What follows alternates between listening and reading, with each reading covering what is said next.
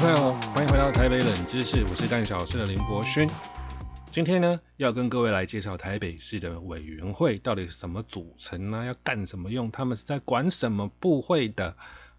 但是在跟各位介绍台北市议会的委员会之前呢，有一件很重要的事情要跟各位来宣布，就是九月二十五号截止的台北市公车评鉴委员呢，距离现在只剩一天了。这件事情为什么这么重要呢？因为呢，原本的台北市公车评鉴委员总共有十九席，这十九席呢，全部都是长官，都是局处派出来的代表。他们呢决定了公车评鉴的生杀大权。哎，可是这些长官谁有在坐公车？可是这些长官谁真的了解公车呢？这还不打紧呢。在我调出各位评鉴委员的出席名单之后，我发现根本就是有人没有来开会啊。他根本不在乎，他根本不 care 啊！在许多议员的联署要求之下，逼使交通局在十九席让出四席的民间委员来海选。那个时候大家都聊得很开心，然后我也觉得，嗯，交通局很好，真的有心要来改革台北市的公车的各式各样的弊病，觉得很赞。一直在等年底，等年底，然后他们也说哦要演你，要演你。结果九月二号，偷偷的给我闪电式的发了一个新闻稿，而且没有开记者会哦，发了新闻稿说现在要甄选。结果你知道截止日期是什么吗？就是九月二十五哎。你九月初、八月底、九月初发了一个稿，闪电式的要截止。哎，我觉得这个根本就是打假球，而且提案的议员根本不晓得他们有在开跑了这件事情，完全都不知道，无从宣传，这个令人非常的愤恨，认为这不是一个真正的改革的态度。结果九月二十一号这天，台北市的三重客运的蓝二六发生了严重的一死一伤的事件，过劳，这个是我确定的，四小时并没有达到法定休息的这个时间。吸毒也有，好，为什么拐瓜裂枣有办法进入我们的公共运输系统来替各位服务呢？因为劳动环境极差，劳动条件这么差，没有办法留住好的人才啊。拐瓜裂枣为什么会存在？因为三重客运把司机驾驶员当做是一个免洗的嘛，用完即丢嘛，他根本不不想要栽培人才啊，也就是这样的态度。造成了台北市公车每一年都有两百多人在公车上摔倒，这还不包含被夹、过站不停、拒载身障者、拒载老人、各式各样吃槟榔、抽烟这些统计数据，我已经都让公运处在网络上公开了。公车种种的弊病，真的要从根拔起，所以也才有这一次台北市公运处跟交通局愿意要试出四席的。民间委员海选，但是还是要打假球。好，今天其实蛮多朋友都都觉得来不及了，怎么这么赶？没办法，我们这种小小小市民真的没有办法跟台北市来做这种全面的对决了。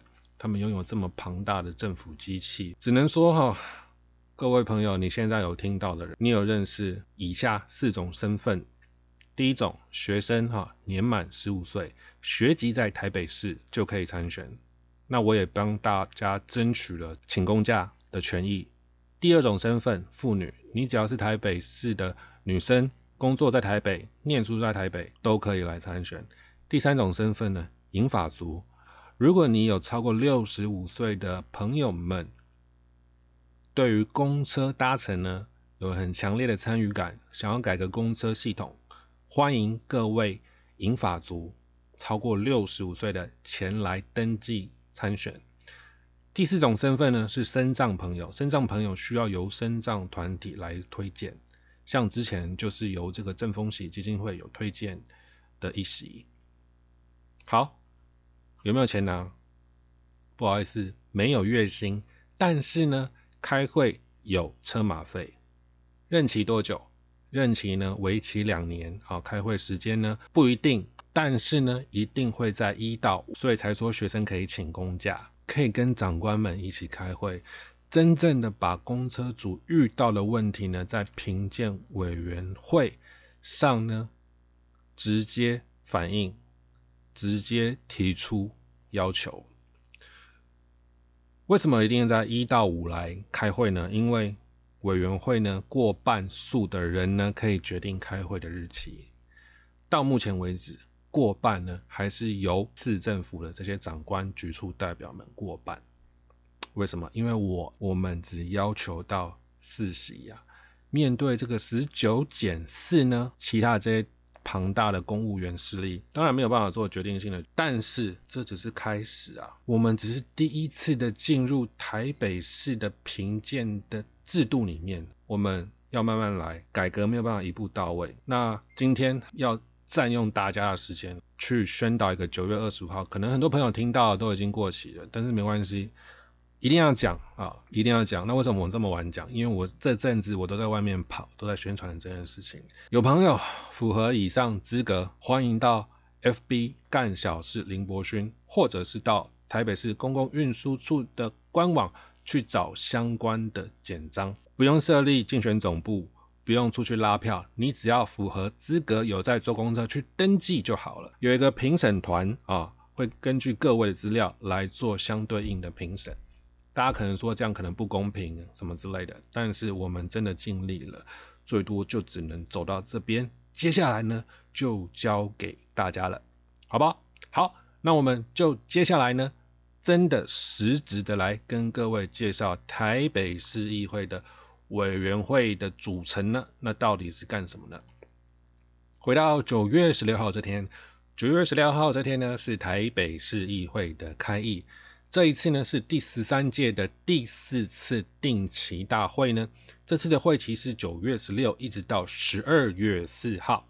那十二月四号呢，要不要开临时会？那是另外再说。一个议员呢，任期中有八次的定期大会，今天呢是第四次，代表台北市议员的任期呢刚好走到了一半。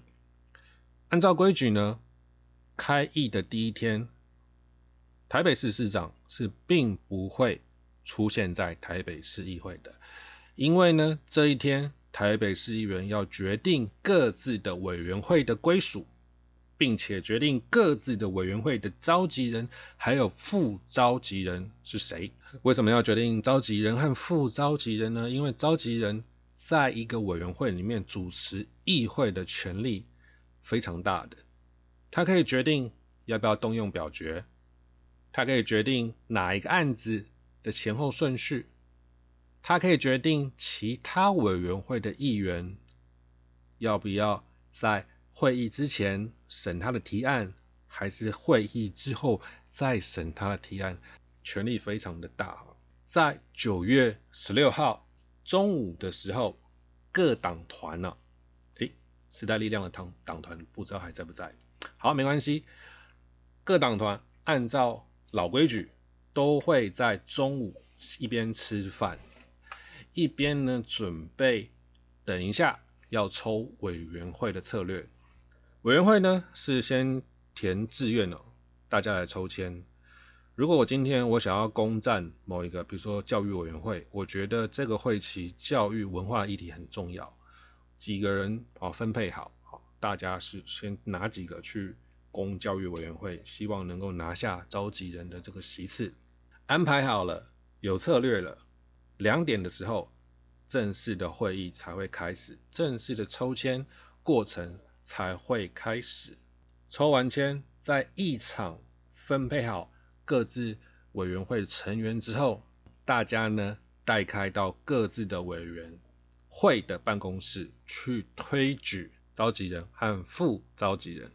其实按照惯例哦，召集人通常是比较资深的，那副召集人呢，通常会选一个比较年轻的。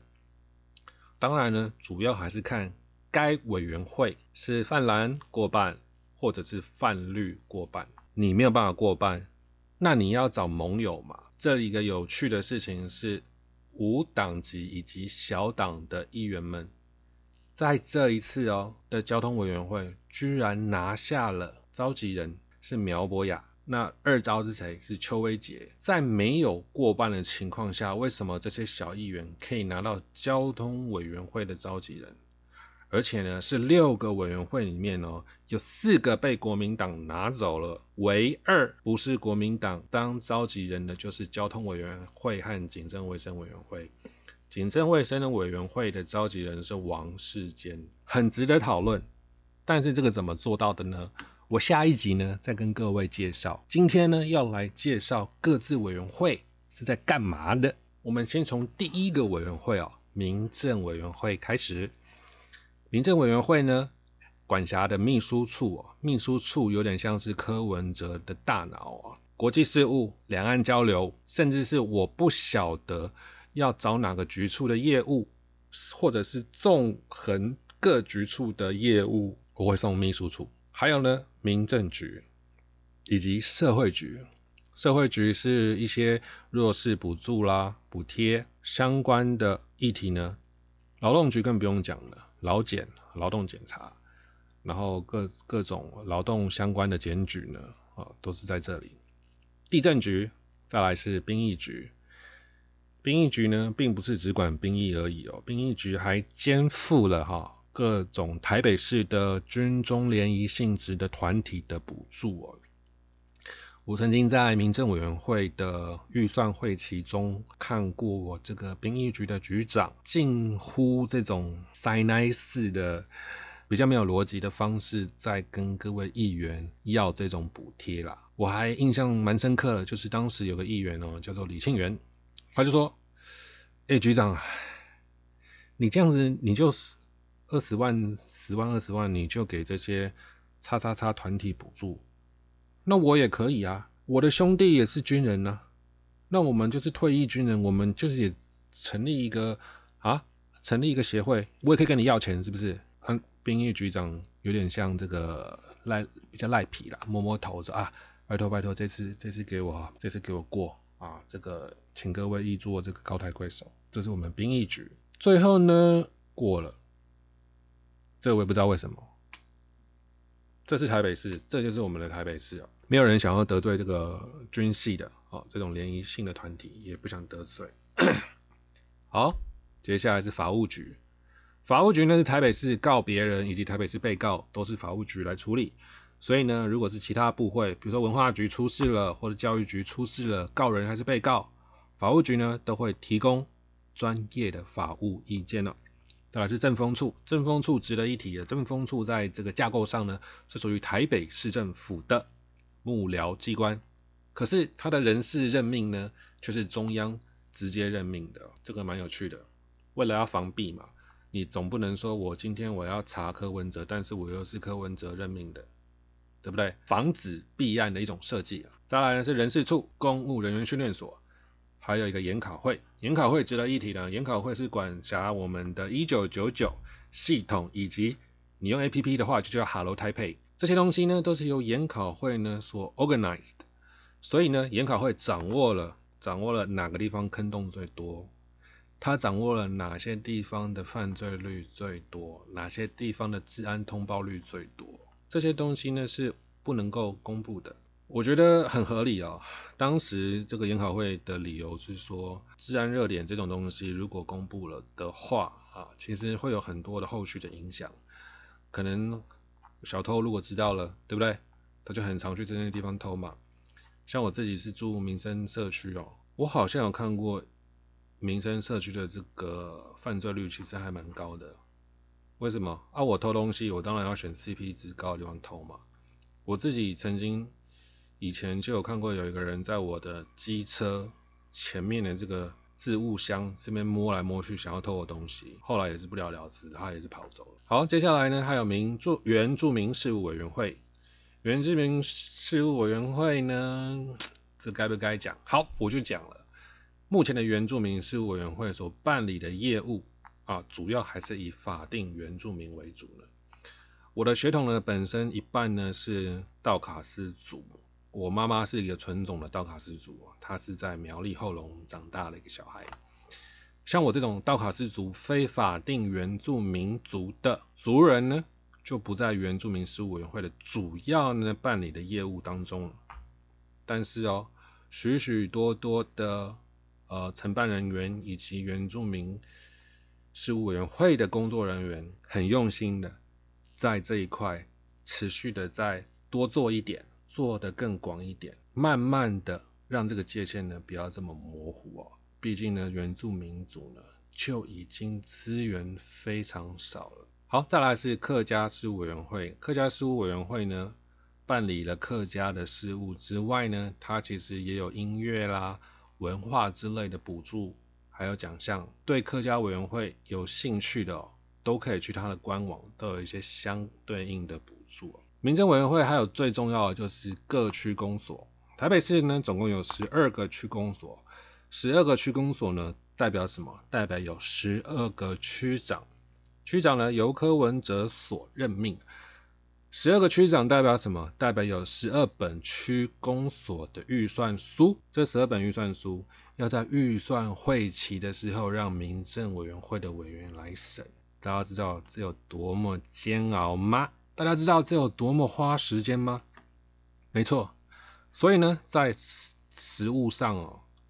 这个老议员都会传承的啦，在政治实务上，到了预算会期的审预算的时候呢，一般来讲我们会北区好选一区，比如说士林就是属于北区嘛，南区选一区，比如说像信义区就是南区，北一区、南一区各选一个区公所来审，逐条来审它的预算。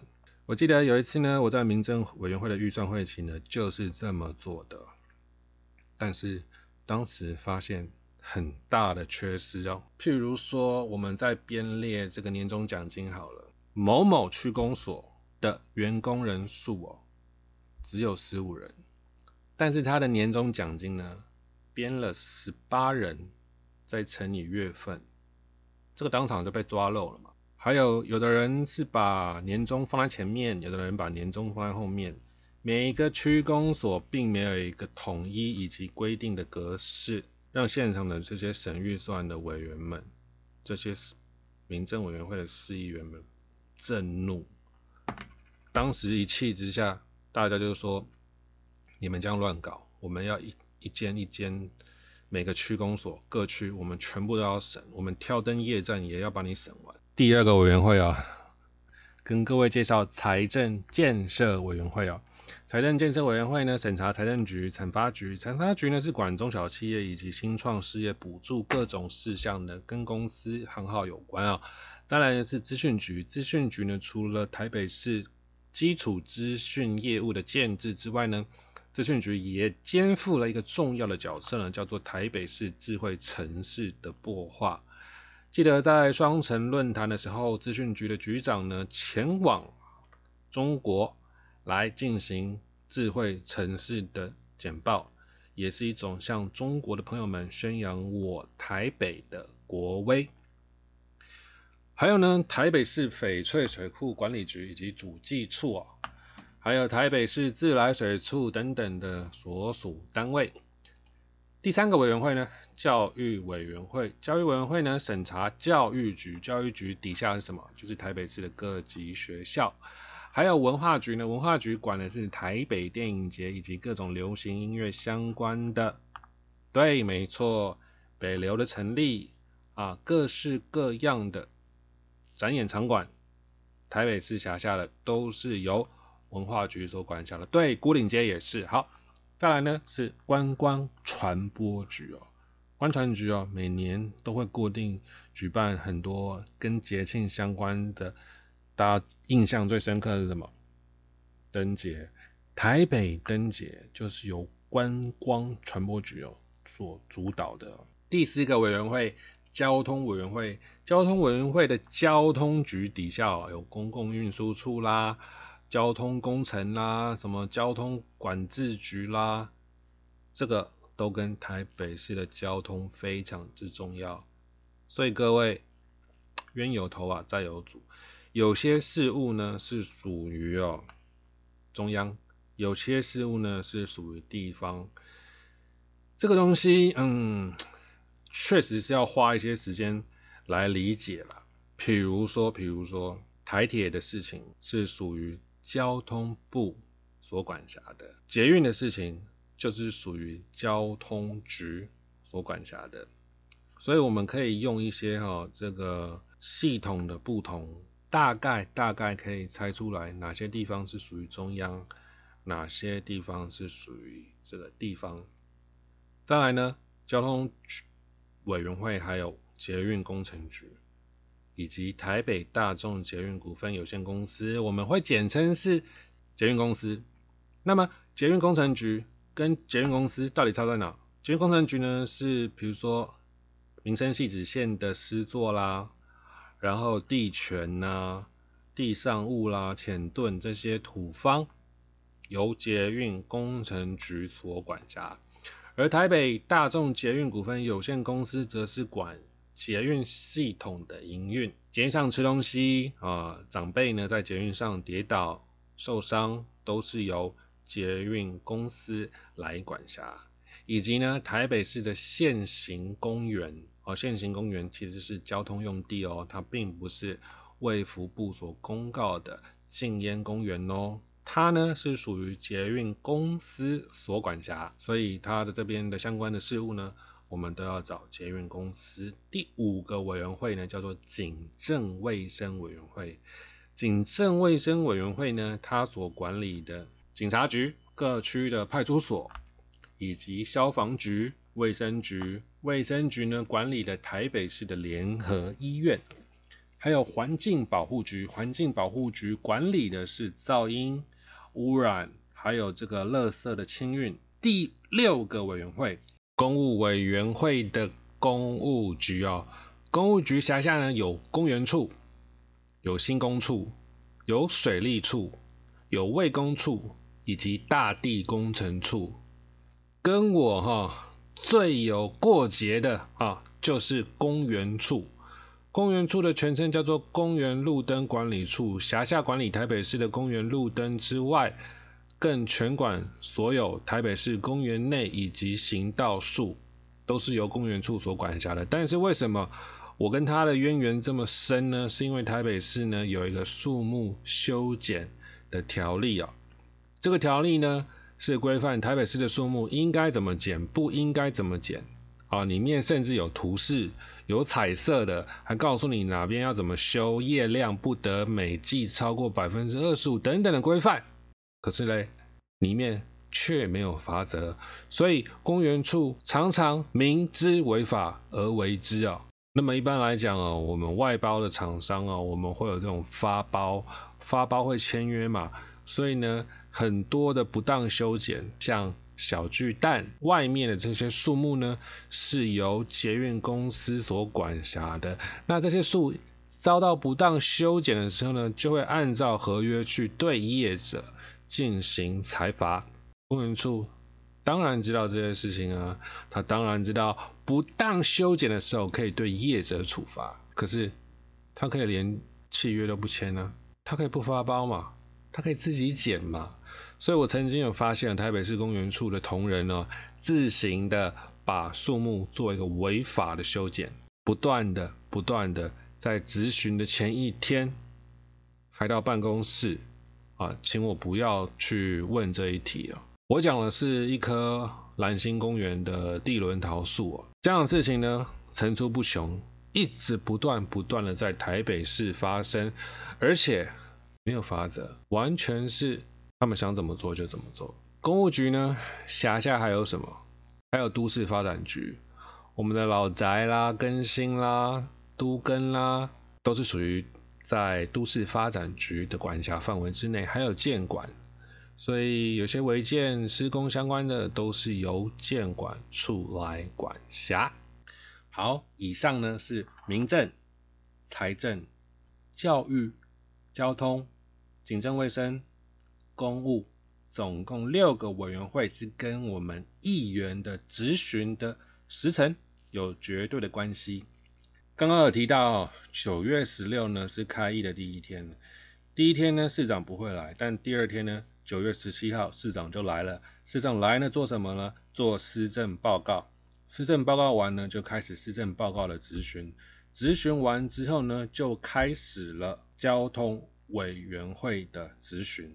所以呢，先是从交通委员会的部门咨询，部门咨询期间呢，只要是交通委员会相关的问题呢，你都可以问。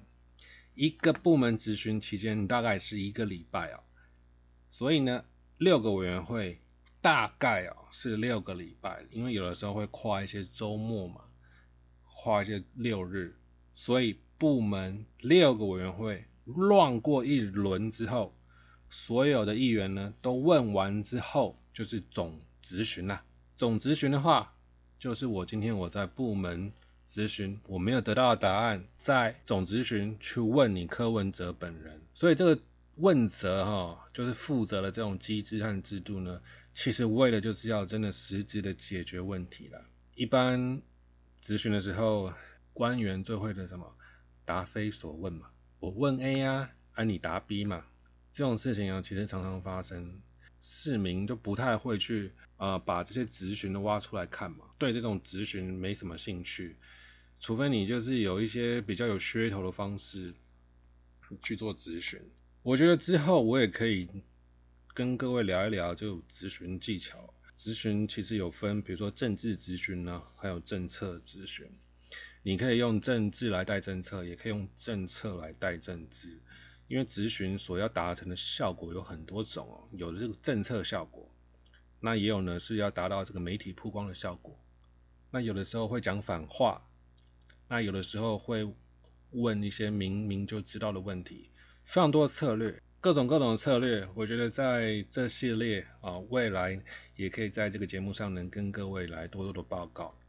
好，今天节目时间哈，其实差不多了，但是还有个重点就是说，大家九月二十五号之前如果有听到这个节目，符合资格，对公车改革有兴趣的，真的是可以拨个时间哦。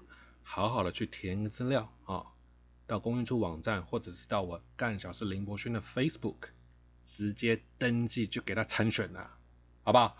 给台北市一个机会，也给自己担任一个最年轻公车评鉴委员的机会。好，以上是台北冷知识，我们下礼拜见，拜拜。